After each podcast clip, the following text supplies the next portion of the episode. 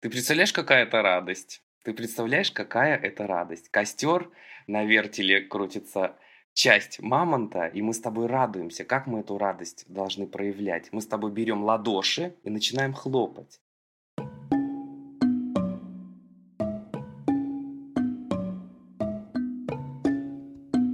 Привет, я Вика, и это нативный подкаст. Подкаст о языке музыки доступным языком слов. Первом сезоне подкаста я вместе с моим чудесным другом, пианистом и педагогом Сергеем Хохловым будем говорить о самых-самых основах музыки. И в этом выпуске мы начнем с самого начала. Начнем с того, когда ничего не было, и музыки не было, и слова-то такого не было. Но что-то хоть было, спросите вы? Давайте разбираться. Приятного прослушивания.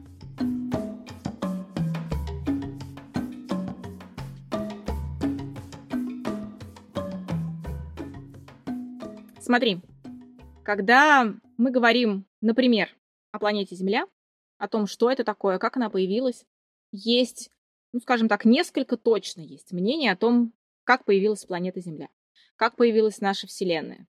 Конечно, есть споры по этому поводу, но разные мнения существуют. И, в принципе, ученые говорят о том, что что-то было, пока не было Земли, пока не было нас, как бы это давно не было, но что-то уже тоже существовало.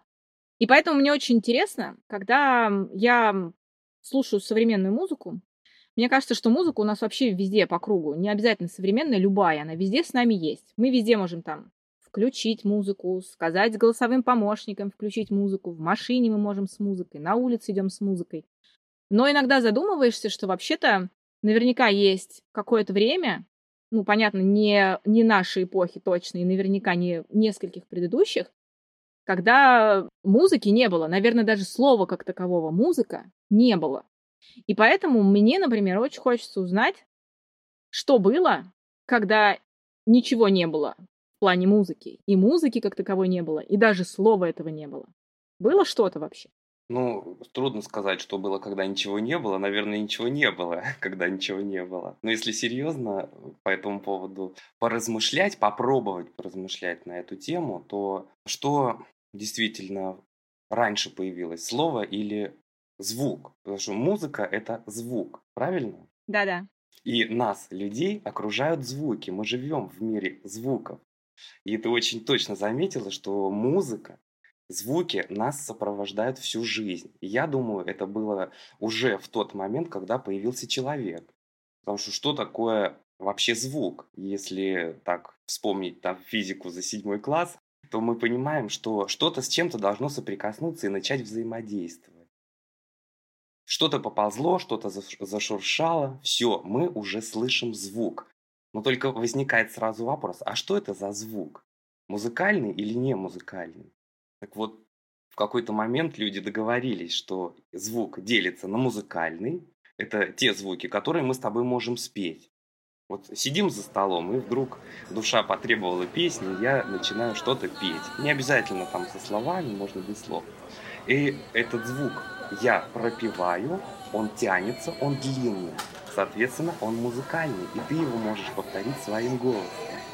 И есть шумы, которые шорох, хлопок, это к музыке уже как таковое отношение не имеют, но это тоже звук.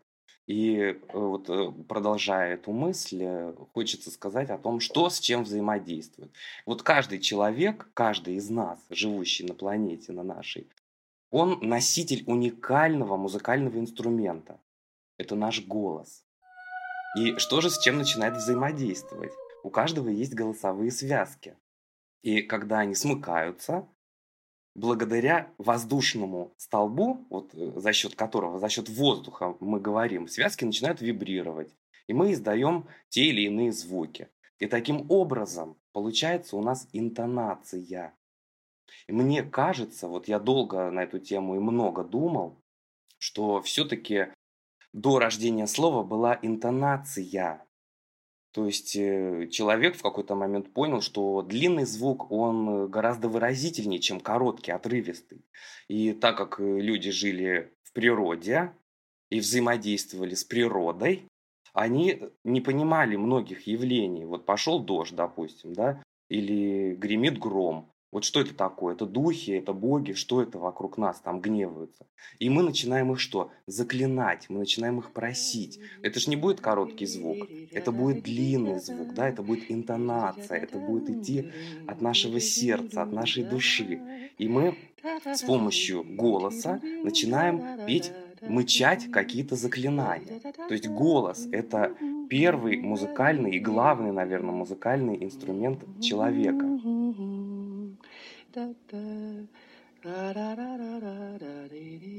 Смотри, получается так, что когда-то очень-очень давно, когда люди еще не могли ничего называть, скажем так, привычными именами, да, на сегодняшний момент, и когда как такового слова и определения музыка не было, уже были какие-то действия, которые мы сейчас, по прошествии лет, можем а, сказать, что вообще-то это уже было музыкой. Ну, это были звуки, да, это были интонации, которые между собой связывались наверняка, и получались такие вот мелодикламации, мелодии небольшие. И через эти мелодии, я думаю, что если мы с тобой живем э, в среде, допустим, вот в одном племени, да, мы понимаем, что, ага, сейчас вожак э, тянет вот такую-то интонацию, протягивает голосом, да, значит, это говорит о том-то. То есть это одна эмоция, мы тут же считываем эмоционально, понимаешь? А если, допустим, по-другому какие-то вот звуки он издает, ага, значит, что-то о чем-то о другом идет речь. Ну, как речи как таковой еще нет, но мы на уровне ощущений, на уровне своих чувств считываем вот эти звуки, эти интонации, может быть, даже какие-то простые примитивные мелодии.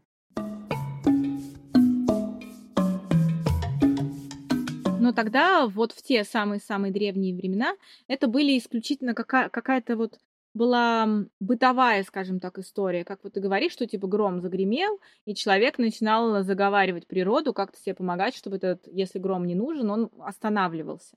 То есть это использовалось исключительно не ради удовольствия, как ты уже сказал, так вот мы сели за столом и начали петь, а это было больше для того, чтобы там заговаривать природу. Ну да, это больше ритуальные действия такие некоторые. А вот такого вот, чтобы сесть, э, э, зарубить, зарубить мамонта, сесть около костерка и начать что-то. Ты представляешь, какая это радость? Ты представляешь, какая это радость? Костер на вертеле крутится часть мамонта, и мы с тобой радуемся. Как мы эту радость должны проявлять? Мы с тобой берем ладоши и начинаем хлопать. Мы с тобой используем голос, мы начинаем что-то пропевать. И у нас здесь сразу получается и ритмическая сторона дела, да, и вокальная, то есть вот, все, пошел звук, пошел голос, пошла мелодия. В какой-то момент человек понял, что долго мы с тобой два часа не можем, пока идет ритуальный танец, и крутится наша с тобой закуска, мы не можем так долго хлопать в ладоши, устают. И что мы взяли с тобой? Мы взяли два камня. И начали стучать этими камнями. Вот, пожалуйста, первые пошли примитивные музыкальные инструменты. Дальше человек, видимо, сообразил и понял, что можно натянуть кожу животного. Понимаешь? Ну, видимо, да, как-то да, он сообразил, что у него же наверняка оставались от того же мамонта какие-то детали корпуса и тела, и, соответственно, то, что недоедено, надо было куда-то применять. Но мне, знаешь, что интересно? Ну, вот они сидят, они зарубили мамонта, они сидят, радуются, поели, сытые, довольные, у кого-то душа начала петь от сытости, ему приятно и хорошо, и вот он сидит, что-то там начал мычать. Но мне интересно, а сосед его рядом, он же, как бы, возможно, тоже бы начал что-то свое мычать. Вот я сейчас все-таки имею, да, некоторый музыкальный опыт. Я себе представляю, что есть вероятность, что когда вот это все дело происходило, это был просто, ну, хор э, мычащих, э, непонятно какого-то вот общества мычащего, которое мы же все мычим по-разному. Вот представь, собери много разных людей, которые вообще не имеют отношения к музыке, и вот они э, вдруг начали что-то себе душевное мычать вслух. А там вот они также собирались. Или вот ты представь себе сейчас на, эм, в этот момент, как-то было какое-то единство музыкальное, или это просто какой-то был музыкальный трэш, кто во что гораст, кто камнями стучит, кто в ладоши хлопает, а кто-то мычит. Что, что это вообще? Вика, я понял вопрос. На самом деле, ты вот ключевое слово, мы фантазируем. Мы можем только догадываться, фантазировать и представлять себе, как это было. Знаешь, хочется сразу сказать, как в хоре. У кого голос посильнее, тот и солист. И он будет ведущий, и за ним все пойдут. Ну, я думаю, так, скорее всего. Но дальше, вот э, если брать, продолжать тему ритма, э, можно же и ускоряться, и замедляться. Правильно? Да. И под ритм уже подгонять какую-то другую интонацию. Ну да, ты вот поел, устал, помычал, лежишь, мычишь, перевариваешь. Потом понял, что вроде... Дальше мы с тобой должны поблагодарить лесных духов, которые нам с тобой мамонта послали, правильно? Ну да, и еда уже переварилась, значит, уже можно вроде как бы и, и чуть-чуть ее начать а, встряхивать в себе, чтобы лучше переваривалась. И ты вроде как бы душа, душа поет и в танец тянет и ты вроде уже по-другому начал что-то при- припевать. Но при этом мы все равно же, да, не можем еще говорить о том, что это музыка была. Это было просто какое-то элементарное интонирование, подвывание, мычание. Это было элементарное интонирование, подвывание и так далее. Конечно. Но вот и тоже дальше можно продолжить эту фантазию. И когда человек идет в лес, представь, он взял впервые в руки лук и стал натягивать тетиву. И в зависимости от, от силы натяжения он вдруг услышал своими ушками, что э, в зависимости от того, насколько натянута тетива, разный звук. И выше, и ниже. А потом в какой-то момент он додумался еще одну тетиву натянуть. Ты представляешь, у нас уже с тобой примитивный струнный инструмент в руках. Две-три тетивы. Вот, пожалуйста, наши струнные инструменты, которые, конечно же, дальше э, эволюционировали. И сегодня мы получили группу струнных инструментов, которые сидят в симфоническом оркестре. То есть мы приходим в концертный зал, и что мы видим? Скрипки, альты, виолончели, контрабасы. Про бабушка, про дедушка как раз вот это вот тетива лука. Ну, пр- продолжая такую фантазию, да.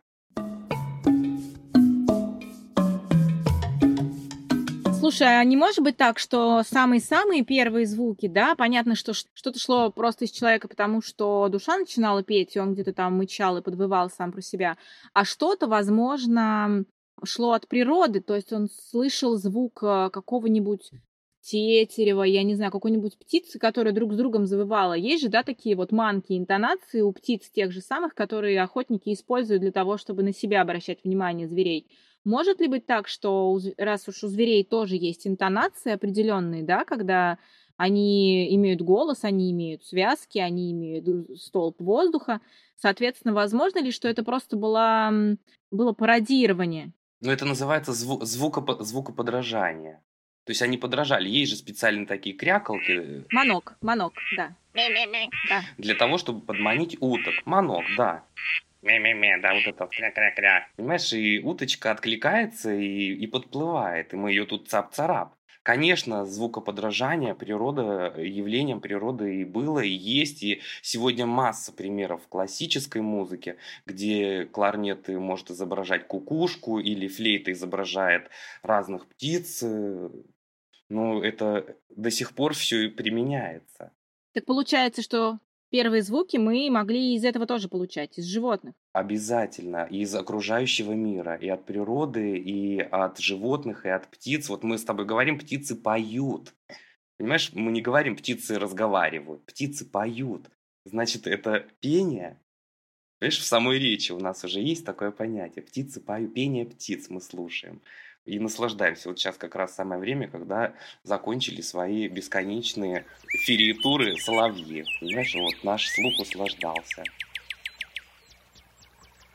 Ну вот смотри, значит, первый шаг. Они повторяли животных, они повторяли птиц, они просто начинали что-то там себе под нос мычать, когда у них создавалось для этого настроение, или они пытались каким-то, опять же, своим мычанием, напеванием, интонированием, как ты сказал, как-то общаться с природой, возможно, договариваться, возможно, ублажать ее своими звуками.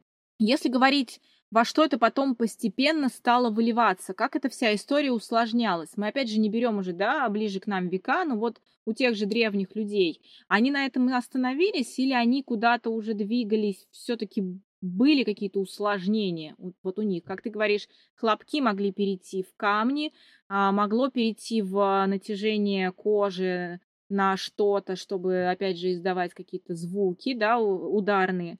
Как это еще могло усложняться постепенно? Ну вот мы с тобой сломали тростник. И кому-то в голову из наших соседей по племени пришло сделать там небольшую дырочку, понимаешь?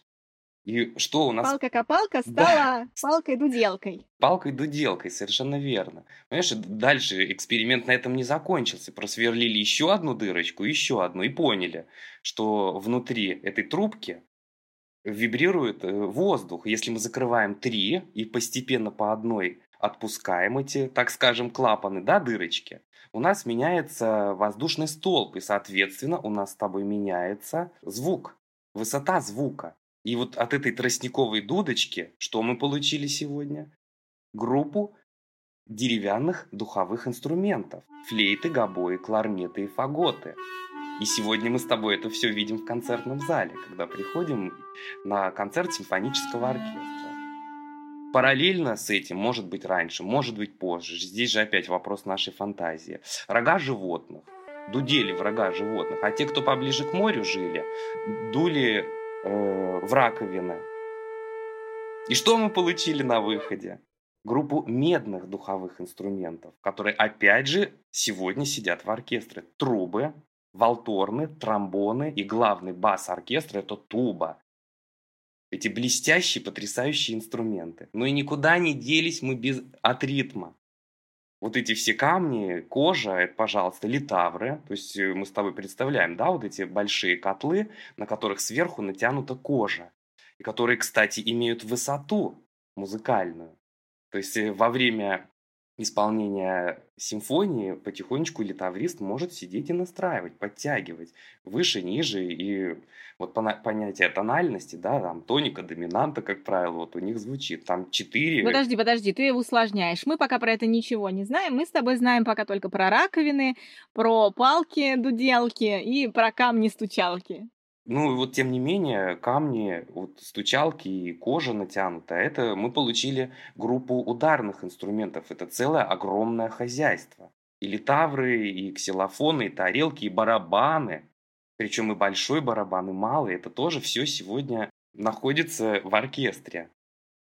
Это потрясающее искусство быть вот как раз ударником. Понимаешь, как надо вовремя и точно стукнуть в барабан. Ни секунды раньше, ни секунды позже. Это огромное большое искусство. И вот таким образом, посмотри, как у нас с тобой из тетивы лука, да, из тростниковой дудочки, из рогов животных и камней получился целый симфонический оркестр. Мы с тобой перечислили про бабушек, про дедушек этих инструментов, которых мы до сих пор слушаем.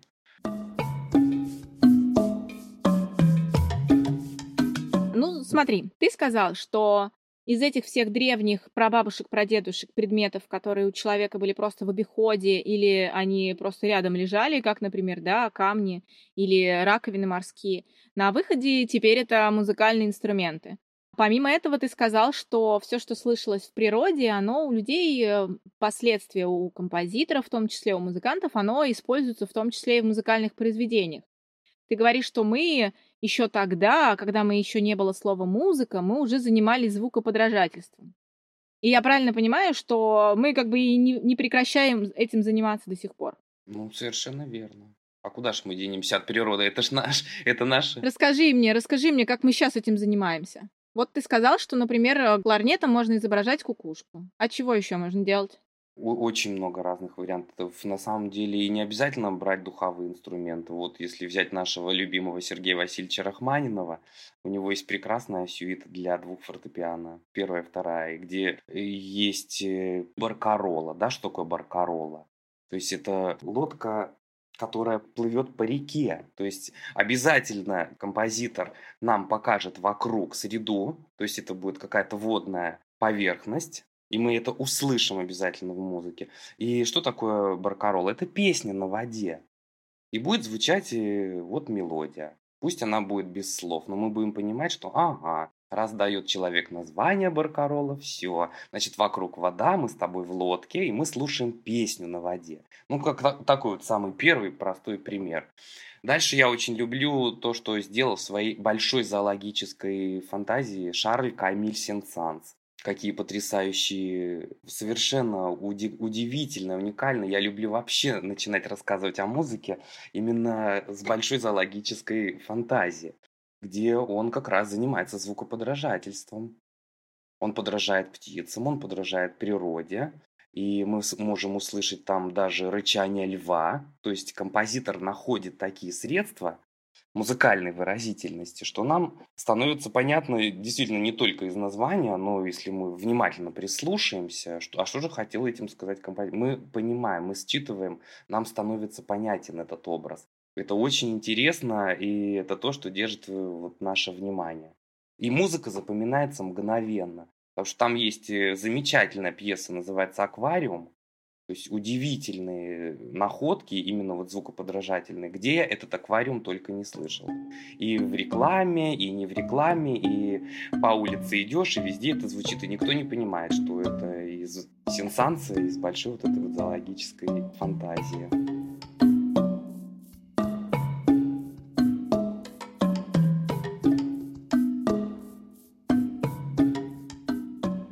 Друзья, Спасибо, что послушали первый выпуск нативного подкаста. Я надеюсь, вы заинтригованы тем, что будет дальше.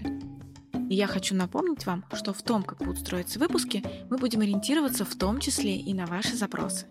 Если у вас есть какие-то темы и вопросы, о которых вы хотели бы, чтобы мы рассказали, пишите нам на почту. Адрес мы оставим в описании к выпуску. И если вам понравился этот выпуск, оставьте ваши комментарии и оценки в том приложении, где вы слушаете подкаст. До встречи!